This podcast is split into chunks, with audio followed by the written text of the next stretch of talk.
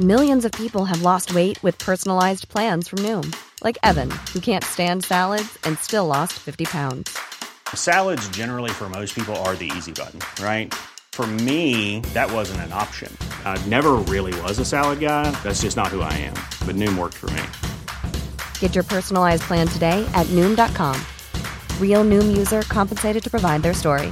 In four weeks, the typical Noom user can expect to lose one to two pounds per week. Individual results may vary.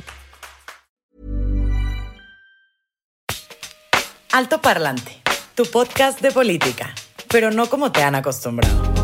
Aquí te decimos las cosas como son. Te ayudamos a saber y entender todo lo que está pasando allá afuera. Nuestro reto, hacerlo simple, claro y en unos cuantos minutos. El tuyo, hablarlo más fuerte que nunca. Al micrófono Pablo Marín y Arturo Aramburu. Y te estaremos acompañando todos los lunes y jueves, a menos que nos censuren. Comenzamos. Bienvenidos y bienvenidas a un episodio más de Alto Parlante, tu podcast favorito de política. Te acompañamos como todos los lunes y jueves, grabando desde el estudio de Altavoz. Pablo Marín, Arturo Aramburu, eh, con más información, con todas las noticias, con todo lo que tienes que saber para que seas el, el que tiene la mera papa en la mesa, que La sepa qué conversación. pedo, que pueda opinar, que pueda criticar, porque sabe qué está pasando. No solo estás hablando al aire, ya sabes lo que está pasando. Entonces ahora sí puedes pronunciarte a favor o en contra de algo. Los temas de hoy, interesantísimos. Interesantísimos, variados. Nos comentaron que el episodio pasado hablamos de un chingo de cosas.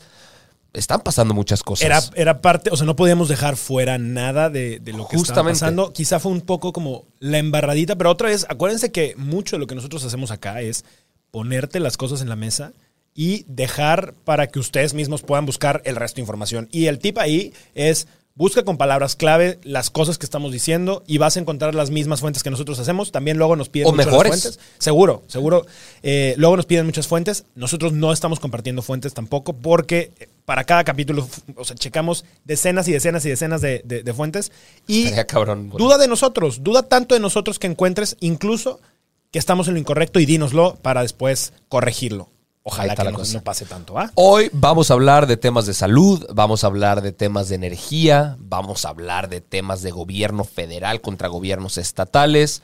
Entonces, agárrate porque viene bueno. Vamos a empezar. Tenemos 25 minutos como todos los episodios y le vamos a dar con prisa. Venga, ¿con qué arrancamos? Yo quiero comenzar con algo que pasó ayer en la noche. Entonces, es, Sí, es la- es la noticia está. más fresquecita que tenemos. Sí. y revela mucho de cómo está funcionando ahorita el, el gobierno, ¿no? Porque ayer en la Cámara de Diputados pasó algo muy curioso. Se necesitan 251 diputados para que, Sesionen. para que sesionen. O sea, es la mitad más uno. Exactamente. ¿no? Son 500 diputados, se necesitan 251 para poder empezar la sesión. Pero la sesión de ayer era no cualquier sesión. Lo que querían votar los cabrones era si eliminaban una, un fondo de salud que se utiliza para tratar algunas enfermedades, ahorita les voy a decir cuáles, y que ese dinero pasara a la tesorería y después al presidente para poder ser utilizado Indiscriminadamente.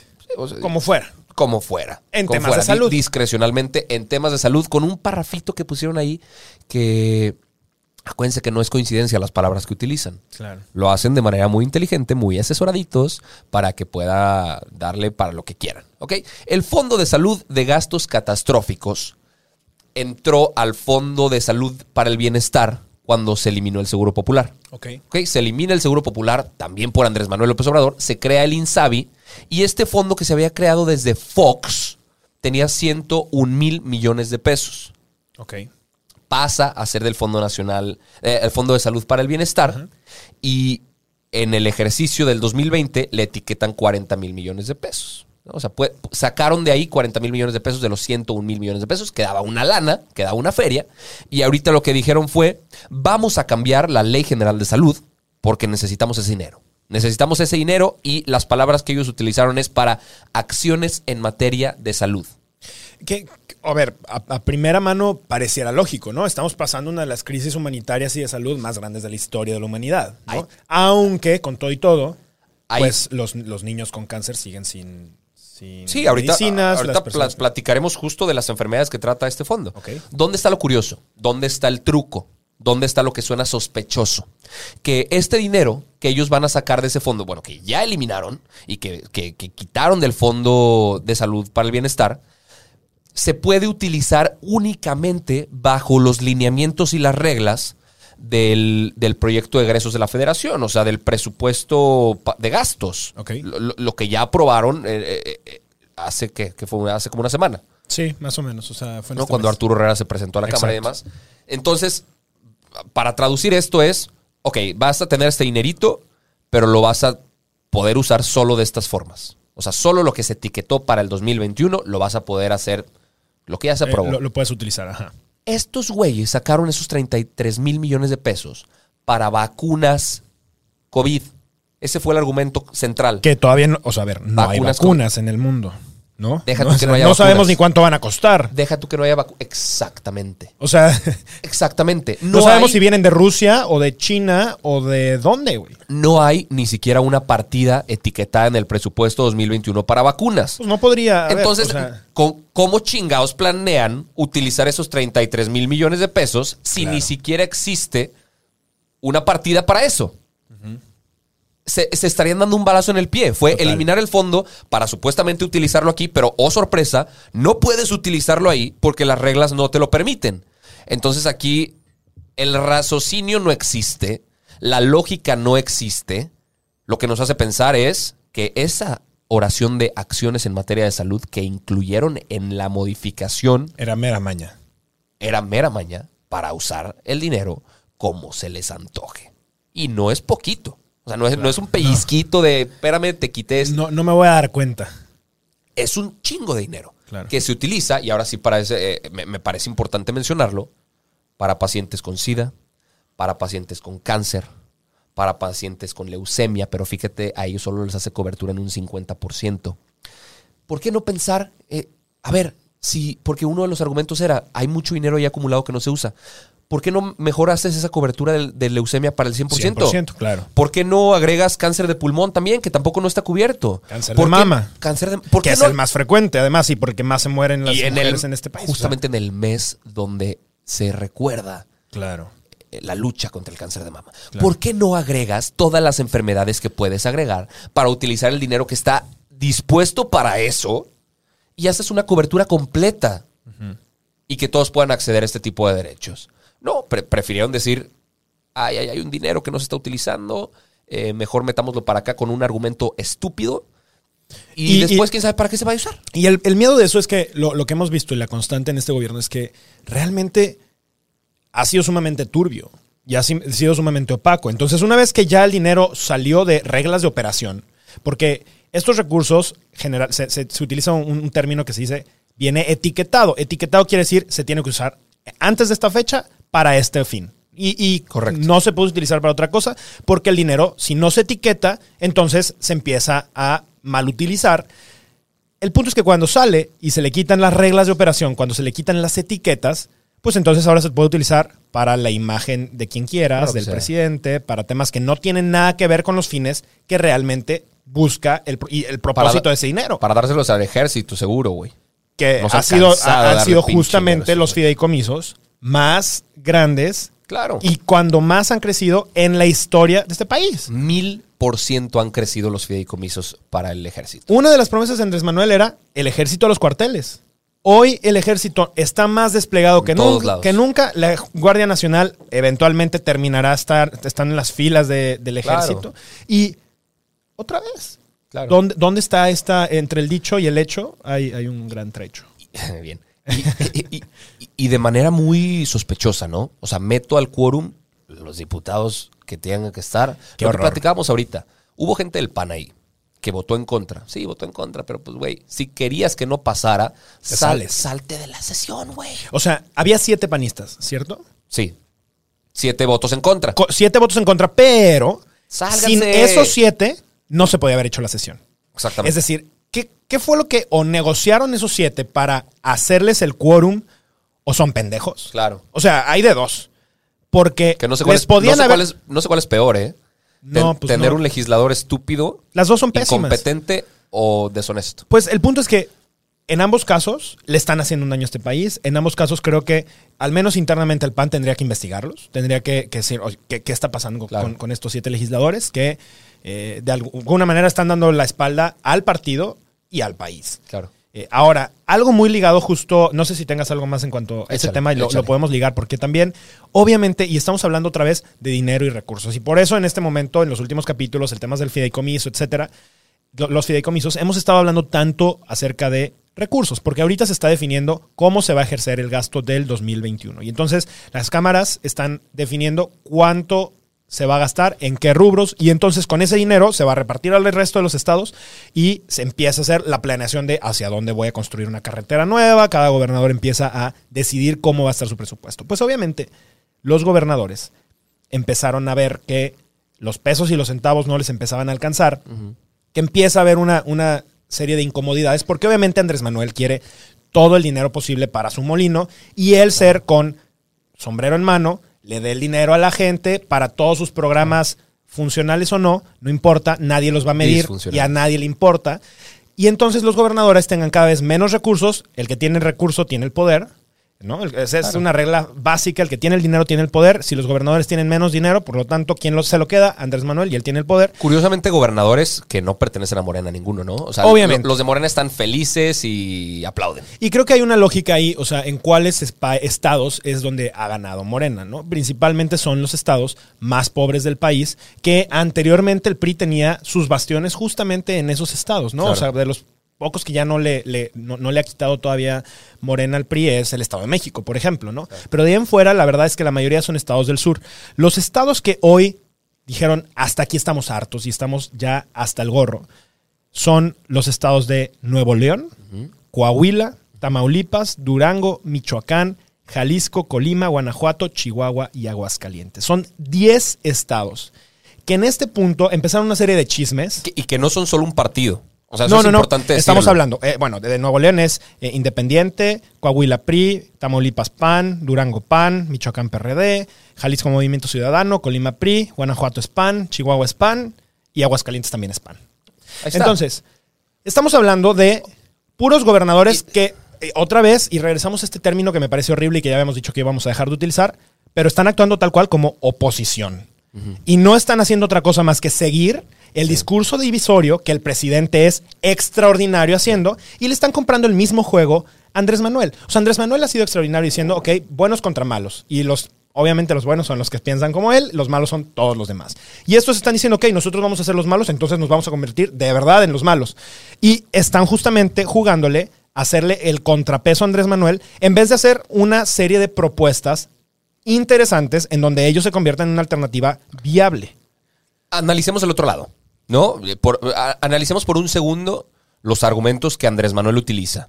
Que dice, estos gobernadores lo que están haciendo es jugarreta política, electorera, Claro. para el próximo año y están intentando eh, Polarizar. polarizar y reducir mi poder como gobierno federal y como partido morena. ¿Por qué lo están haciendo ahorita los gobernadores? O sea, y, y- y- y, ah, valdría la pena que se analizara a fondo cada argumento que están utilizando estos gobernadores. Justo, justo para allá voy. ¿Cuáles son los argumentos que están pidiendo en este momento? Y creo que ah, se, ha desvirtuado un poco, ¿no? Porque primero empezó la gente a decir, es que quieren romper el pacto federal. Y eso fue porque sacaron de contexto algunos, uno se, se equivocó, y entonces dijeron, quieren romper el pacto federal. Romper el pacto federal significa, y esto, o sea, yo no, no lo tenía tan claro, es casi imposible que suceda. Porque eso significaría que el Estado deja de ser parte del país y se convierte de manera automática en un nuevo Pero Estado. fiscalmente, En, en- ¿no? no- en un nuevo país, ¿no? Fiscalmente. No. El pacto federal es justo este acuerdo en donde los estados forman parte del país. El- lo que realmente ellos quieren hacer es romper el pacto fiscal. Claro. El pacto fiscal significa que los estados no están recaudando la mayor parte de los impuestos. Quien lo hace es la federación.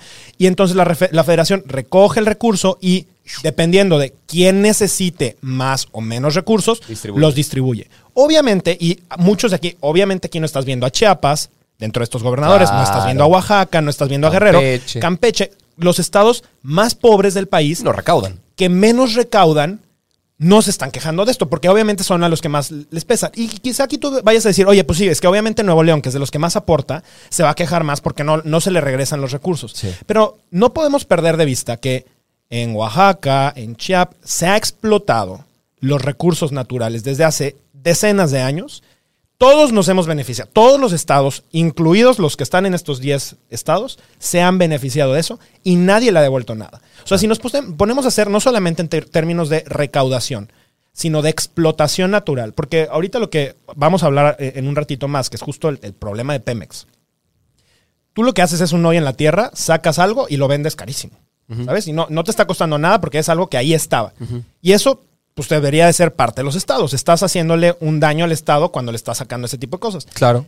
No se le regresaba nada a los estados en donde están, han estado extrayendo ese tipo de cosas. Claro. Eso se redistribuía entre todos. Y ahí sí todos muy contentos y muy felices porque durante muchísimo tiempo vivimos del petróleo. Ahora que resulta que pues ya Pemex está quebradísimo, ahora que ya no tenemos nada que extraer de ahí y lo único que nos toca es empezar a recaudar dinero de los impuestos, que por cierto también los gobernadores no están recaudando impuestos. O sea, hace unos años les regresaron a ellos todo el tema del, del predial, etcétera.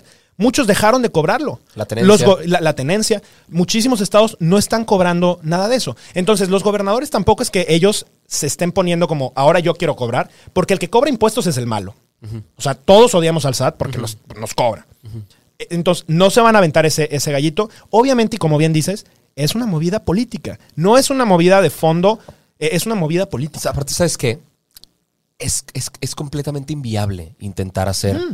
eh, eh, esa movida. Deja tú injusto.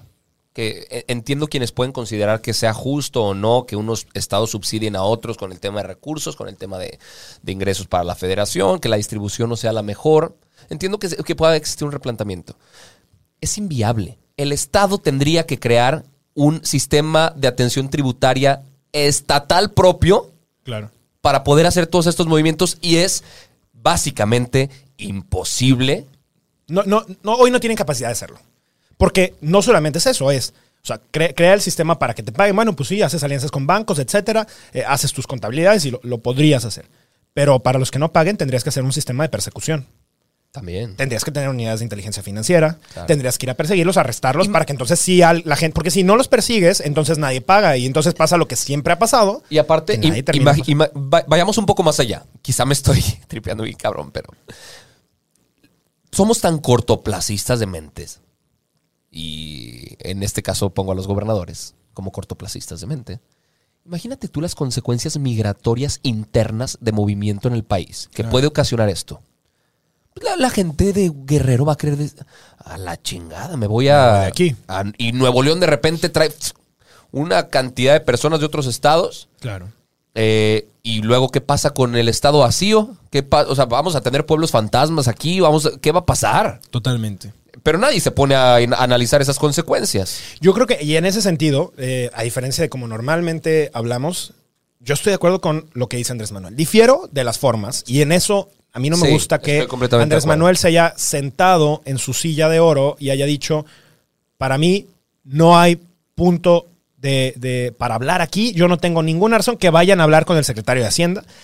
No solamente me parece una estupidez, me parece un movimiento muy injusto, porque finalmente el presidente no es presidente de los que estén de acuerdo de él, no es, lo- no es presidente de los de su partido, es presidente de todos los De mexicanos, de los gobernadores que son parte de su partido, pero también de sus interlocutores que no son parte del partido. Claro. Y es con ellos, o sea, y aquí la, la política no quiero decir que es un arte porque no es un arte y sería un insulto para los artistas de verdad, pero la política sí es, sí es una forma en la que podemos negociar justamente los intereses. Y esos intereses nos permiten tener una mejor o una peor convivencia. Hoy no la estamos teniendo.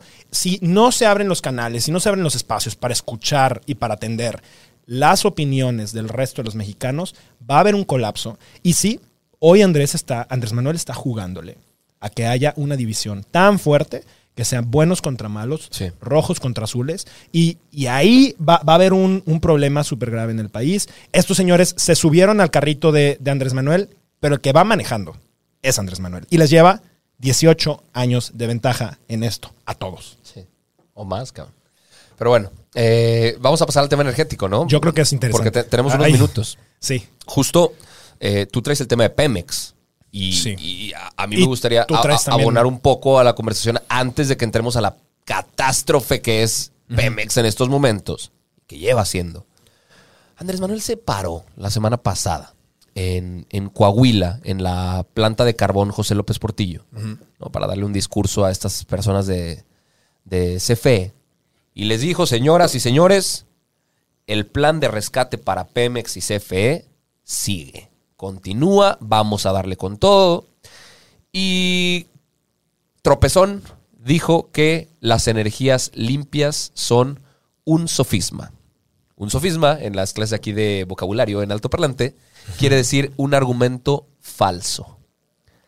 Nuestro presidente, con una visión del siglo antepasado, ahorita cree que es más valioso comprar un chingo de carbón que apostarle a las energías limpias porque son falsas. Porque las energías limpias no existen. Me suena tanto a un, a un Trump, ¿no? Que en su momento no cree en el coronavirus, que en su momento Claro. no cree en el cambio climático. o sea, me suena tanto a estas personas. Digo, y Trump tiene. ¿Cuántos años tiene? Trump.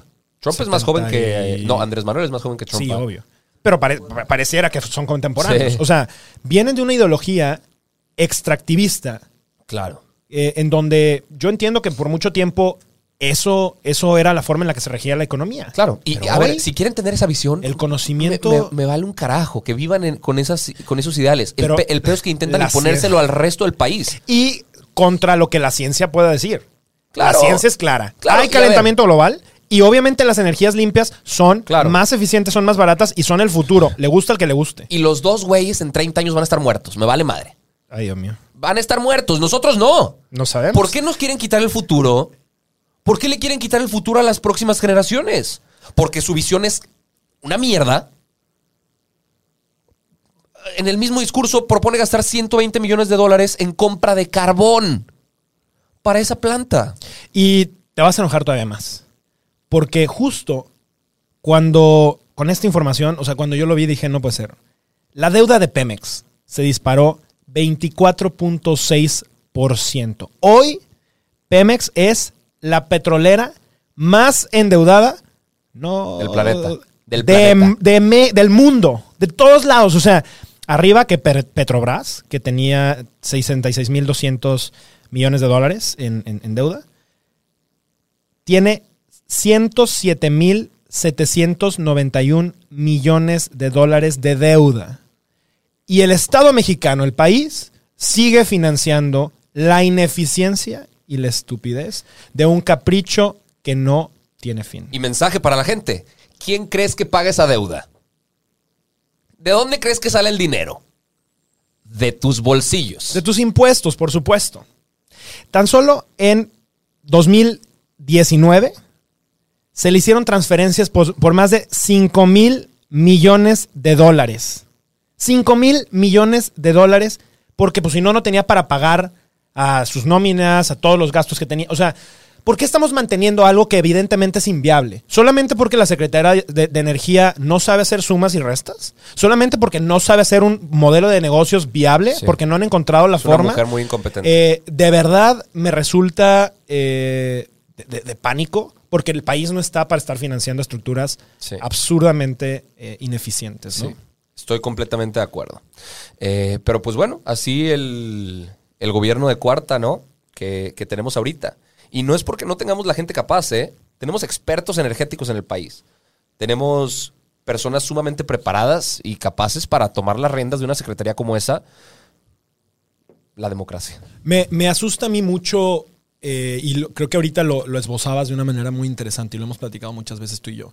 Me asusta seguir viendo que los liderazgos en estas democracias que ponen al más popular y no al más capaz o al más inteligente, sigo sin vernos a los jóvenes estando ahí. ¿no? Y, y a veces me, me viene esta culpa de decir, híjole, ¿por qué solamente estoy eh, eh, en un plano como hasta aquí, ¿no? Sí. ¿Por qué no subirnos a la esfera política de una manera mucho más en serio, darnos trancazos de verdad? ¿Por qué no veo a más jóvenes haciendo esto? O los pocos que veo los veo adoctrinados con lecciones de 1965. O sea, ur- urge que los jóvenes, urge que nuestras generaciones arrebatemos este poder silenciemos a estos estúpidos que no están haciendo las cosas bien, porque por todos los partidos los estamos viendo, por todos lados los estamos viendo, y nos están haciendo daños a todos, porque al final, hoy se está construyendo la política del futuro y se están construyendo y destruyendo muchísimas cosas que el día de mañana nos vamos a arrepentir de habernos quedado en silencio. Ya estamos, ya se acabó, ya se nos fueron 25, minutos de 25 un minutitos. episodio más. Nos vemos el próximo lunes con más información. Gracias por estar al pendiente de este programa. Por cierto, ¿Tiene acabamos de- anuncio parroquial. Acabamos de grabar un capítulo con Roberto Martínez que sale el próximo miércoles de sobredosis. Así que estén Ahí al estamos. pendiente, va a valer mucho la pena. Gracias por escucharnos, por seguirnos. Nos vemos el próximo lunes. Esto es todo por hoy, pero sin llorar. Estaremos de vuelta cada lunes y jueves en todas las plataformas. Si crees que alguien necesita entender las cosas como son, compártele este capítulo. Nos vemos. Ever catch yourself eating the same flavorless dinner three days in a row? Dreaming of something better? Well, HelloFresh is your guilt-free dream come true, baby. It's me, Kiki Palmer. Let's wake up those taste buds with hot, juicy pecan-crusted chicken or garlic butter shrimp scampi. Mm. Hello Fresh. Stop dreaming of all the delicious possibilities and dig in at HelloFresh.com. Let's get this dinner party started.